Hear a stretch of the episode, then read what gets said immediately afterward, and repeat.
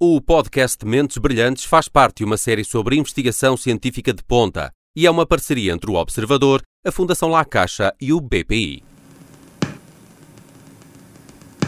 O que é que o neurónio diz a outro neurónio? Este barulho, em fundo, é o ruído de uma célula do cérebro a reagir ao estímulo de outra. Dois neurónios a interagir. São pequenas descargas elétricas provocadas por dois pequenos elétrodos espetados numa fatia do hipocampo de um rato com uma espessura de 400 microns. Um micron é a milésima parte de um milímetro. Impulsos elétricos em fatias fininhas de cérebros de roedores é uma banda sonora frequente no Centro de Neurociências e Biologia Celular da Universidade de Coimbra. É aqui, no primeiro piso do edifício da Faculdade de Medicina, que habitualmente podemos encontrar o investigador Rodrigo Cunha. Isto se não estiver a fazer consultoria na área das neurociências num qualquer país do mundo ou a dar aulas de bioquímica ou fisiologia do envelhecimento aos futuros médicos. Licenciado em Bioquímica com um doutoramento na mesma área, o cientista de 54 anos coordena um grupo de investigação que está a estudar os benefícios da cafeína no cérebro. Entre 800 candidaturas internacionais, este projeto foi um dos 25 selecionados do concurso Health Research 2018 da Fundação La Caixa e por isso recebeu um financiamento de cerca de 300 mil euros essenciais para a investigação. Se tudo correr bem, o trabalho da equipa de Rodrigo Cunha pode ajudar a encontrar novos tratamentos para doenças como a depressão. Conversámos em Coimbra, num fim de tarde, sobre os efeitos da cafeína nos nossos neurónios. Curiosamente, durante esta entrevista, não bebemos um único café. Eu sou o Paulo Farinha e este é o Mentes Brilhantes. Começamos esta conversa às 17h35. Ainda é hora para beber um café ou teme que isso lhe possa tirar o sono? Pois vai depender. Ah, no meu caso, só me vai ajudar a dormir melhor. Depende das variações que nós temos naquilo que são os locais onde atua um dos princípios ativos que está no café, que é a cafeína, que interferindo com esses sensores causa modificações de funcionamento do nosso corpo. Esses sensores são ligeiramente diferentes na população, o que faz com que haja pessoas que ficam muito alerta com o café, outras que ficam mal dispostas com o café e outras a quem um café faz relativamente pouco. Portanto, nós chamamos a isto polimorfismos, é um nome técnico complicado só para chamar a atenção que há pequenas diferenças no gene. O meu, eu já me genotipei, precisa em média de 6 a 8 cafés por dia para sentir aquilo que outras pessoas sentem com 2 ou 3 cafés. Estas pessoas, como eu, bebem um café à noite e têm um santo sono à noite. Outras pessoas, infelizmente, sofrem de insónia. Porque já, tem, já se genotipou. Eu genotipei-me. Okay. Uh, servi de voluntário num estudo e fiz o, o, o meu genótipo para este receptor. Lidera um grupo de investigação no Centro de Neurociências e Biologia Celular da Universidade de Coimbra. Eh, e este grupo em particular está a estudar os benefícios da cafeína, nomeadamente ao nível de algumas doenças do sistema nervoso central. O que já descobriram até ao momento? Nós começámos por trabalhar muito uh, com a preocupação de problemas de demência, uh, enfim, simplificando doença de Alzheimer. É difícil ter uh, animais e modelos animais, visto que não vamos fazer experiências em pessoas diretamente, sem ter uma certeza grande de que não há prejuízo para essas pessoas. Primeiro é preciso trabalhar nestes modelos animais e nestes modelos animais nós o que vimos é que quando uh, permitíamos aos animais beberem regularmente uh, doses moderadas de café, eles tinham maior resistência a apresentar modificações quando os animais que não bebiam café desenvolviam problemas de aprendizagem e de memória. Identificámos o alvo molecular onde atuava a cafeína e vimos que era suficiente a sobreativação deste alvo molecular para causar problemas de memória. Por outras palavras, mostramos que este alvo molecular parece ter um papel crítico no aparecimento de problemas de memória, pelo menos nos modelos animais, sendo não só suficiente para os causar, mas como necessário para a emergência destes problemas de memória. Há então uma relação clara uh, de causa e efeito. Em princípio, os nossos dados sugerem que sim. O que é que falta? Obviamente, confirmar isto em humanos. E são estudos muito demorados, não é? Porque ninguém fica demente de um dia para o outro. Normalmente são décadas que é necessário acompanhar os doentes para mostrar uh, que existe um benefício. Sabe-se que a cafeína, e, com base na, na, na pesquisa que fiz para, para, preparar esta nossa conversa, eh, sabe-se que a cafeína interfere com os receptores de uh, adenosina e isso uh, é, um, é um foco importante do seu trabalho. O que são, ao certo, os, estes receptores de adenosina? Vamos, uma aula de bioquímica muito rápida, ok? Até porque, professor, é regente da cadeira de Bioquímica é, do mas não, primeiro Mas ano. não posso dar as aulas desta maneira. Tem que ser um bocadinho mais sério, menos uh, simplista uh, na terminologia que utilizo. Mais preciso, por outras palavras. De uma maneira muito simples. Tem ideia que há uma coisa que é a energia no interior da célula, que é o ATP. Certo. Tem ideia disso. O A da ATP é a adenosina. Quando nós usamos ATP, seja porque a célula tem que trabalhar mais, seja porque há um problema e é necessário repará-lo, e é necessário usar a energia para reparar, nós produzimos a adenosina. Ora, enquanto o ATP tem muitas cargas e não passa a barreira do interior para o exterior da célula, a adenosina não tem essas cargas e passa. Portanto, à medida que existe um problema ou excesso de trabalho na célula, nós produzimos adenosina em função deste excesso de trabalho ou tentativa de resolução de problema. Portanto, a adenosina funciona como um sensor de stress ou de problemas uma, entre células. Uma espécie de antena? Não, não é a antena, ela é o sinal. Okay. Ela é o sinal, é tipo a onda, Muito está a ver? Bem. Depois é necessário que todas as células estejam equipadas com os ditos sensores ou receptores para sentirem se a adenosina está presente e passarem para o interior da célula mensagens de adaptação que fazem com que a célula normalmente diminua o seu funcionamento quando a adenosina está presente. O que é que faz a cafeína? Bloqueia estes receptores e de uma maneira muito simples aquilo que faz é que preserva a atividade da célula, apesar de haver uma situação de stress. Mas esse sinal de alerta é importante, certo? Se ignorarmos essas campainhas, o que pode acontecer? Portanto, normalmente, normalmente, eh, se nós taparmos estes sinais de alerta por completo e durante muito tempo, o resultado será problemas eh, maiores, mais evidentes. E há uma situação onde isto acontece no dia a dia quando nós tomamos aquelas bebidas energéticas que têm álcool e cafeína, o problema é que ao bebermos álcool, e o álcool é a maior toxina que nós ingerimos, é a única toxina que mata neurónios imediatamente, ao contrário da cocaína e por aí em diante, que causa distúrbios a longo termo, mas não mata mas neurónios. Não mata. O, o álcool mata. E o que acontece quando nós pomos a cafeína ao pé é que nós nos tornamos menos sensíveis ao álcool na medida em que eliminamos estes sinais de alerta. Quando o álcool causa uma desgraça tão grande que os sinais de alerta já são mais que muitos, regra geral, nós estamos numa situação muito perigosa em termos de viabilidade do tecido que foi afetado. Então, Esta é uma situação da cafeína é complicada, é uma situação que me preocupa muito.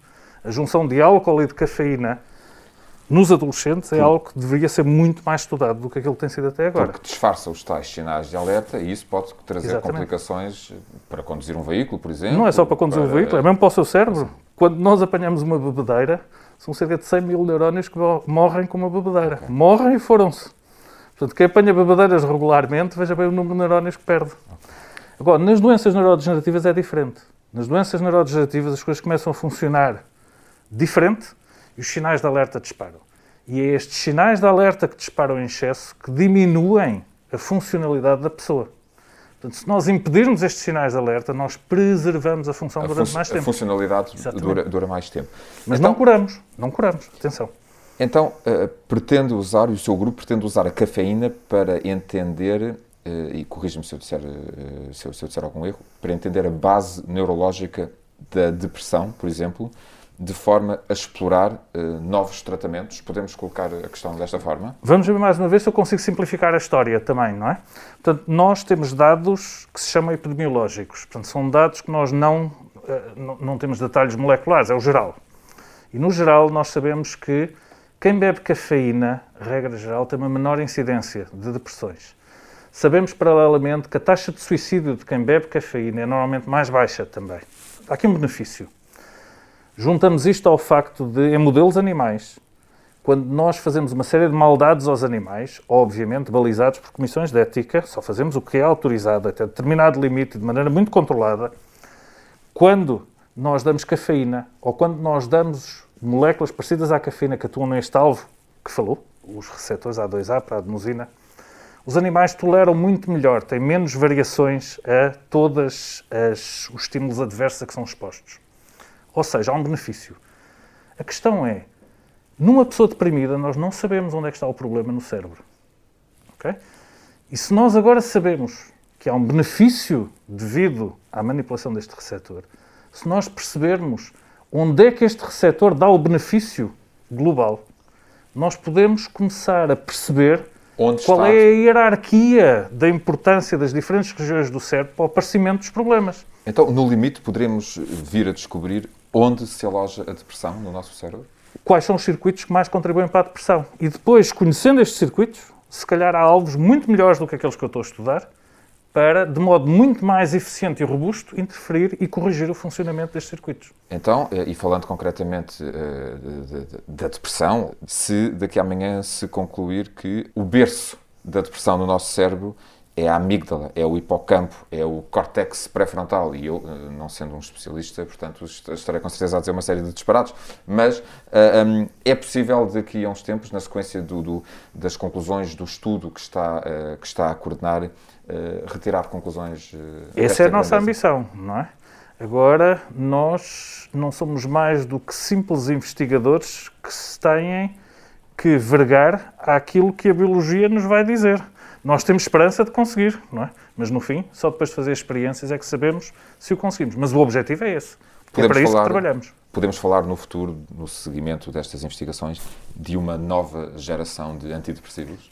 Obviamente que é isso que nós pretendemos. É não só nós, mas acima de tudo, dar à comunidade científica a informação que per permita que muitos outros grupos pelo mundo fora gerem ideias revolucionárias que permitam interferir com o funcionamento destes circuitos, como disse muito bem, nós queremos acreditar que são o berço dos problemas depressivos. O professor é regente uh, da cadeira de Bioquímica do primeiro ano do curso de Medicina da Faculdade de Medicina da Universidade de Coimbra. É também coordenador uh, de um grupo do, no Centro de Neurociências e Biologia Celular. Um, há muitos anos que acompanha alunos e que, uh, e que coordena alunos. Custa-lhe, à medida que eles vão evoluindo, que entretanto eles se vão embora e que vão partindo para outras, para outras paragens? Sim e não, para ser muito sincero. Uh, a parte de não, que é mais simples de justificar, é porque o sucesso dos, e eu chamo-lhe filhos com todo o carinho, os antigos alunos, o sucesso deles é em grande parte também o meu sucesso em, treiná-los, sem tirar mérito àquilo que é o trabalho deles. Uh, agora, sim, custa-me na medida em que há, há, um esforço e um envolvimento grande em treinar uma próxima geração que, na sua larga maioria, cerca de 90%, acabam depois por não dar os frutos do seu trabalho ao país, mas sim a outros países com poderes económicos e estratégias baseadas no conhecimento de explorar a ciência e pagar a investigadores, coisa que em Portugal, obviamente, não existe nem tradição, nem planeamento uh, para fazer. Portanto, uh, se fizerem contas, há poucas atividades económicas onde o investimento tenha um retorno tão grande como a ciência, ao contrário daquilo que pode parecer. Tem 54 anos, há 30, pelo menos, que estuda o cérebro. Porquê? Que fascínio foi este? Bom, acima de tudo, começa por a, a experiência no, no, acompanhamento de eh, doentes em geral. E quando se vêem uh, pessoas, uh, não estava quantificado na altura, passou a estar depois, as pessoas têm a ideia que o cérebro não é uma grande causa de problemas. Quando se vai fazer a quantificação de quanto representam doenças do cérebro para problemas de doença na Europa, chega-se à conclusão que estamos a falar um terço das doenças são doenças do cérebro. E a neurologia é muito bonita, porque permite, através da avaliação de sintomas, chegar a um diagnóstico. Mas aquilo que o neurologista, infelizmente, a maior parte das vezes pode fazer é comunicar ao doente o diagnóstico a que chegou e dizer-lhe, infelizmente, há pouco a fazer. Perante uma situação destas, a minha ambição era, numa das áreas prioritárias para a saúde, tentar perceber se nós podemos dar um passo à frente e permitir que a próxima geração de médicos possa dar notícias melhores aos doentes. É um desejo eterno da parte dos médicos. Vão querer sempre dar as melhores notícias, as que ajudam a acalmar o sofrimento dos doentes e das famílias. E é também para isso que trabalham os investigadores. O som que ouvimos agora é o do rotor de uma centrifugadora Sigma a girar a 15 mil rotações por minuto, ou 16 mil Gs. Significa que a força centrífuga que está a ser aplicada aqui, mesmo à nossa frente, é 16 mil vezes maior que a força gravitacional da Terra. E agora, este é o som de um laboratório vazio, onde habitualmente trabalham oito pessoas e neste momento por causa da pandemia e das distâncias de segurança, só podem estar duas de cada vez. Isto não significa, porém, que o trabalho abrande. No Centro de Neurociências e Biologia Celular da Universidade de Coimbra, os investigadores da equipa de Rodrigo Cunha continuam empenhados em garantir que fornecem a melhor informação possível para o desenvolvimento da próxima geração de antidepressivos. Eu sou o Paulo Farinha e este foi o Mentes Brilhantes. Na próxima edição vou conversar com Miguel Soares sobre o trabalho que o investigador do Instituto Gulbenkian de Ciência está a fazer para que esse assassino silencioso, que é a sepsis, deixe de matar tanta gente.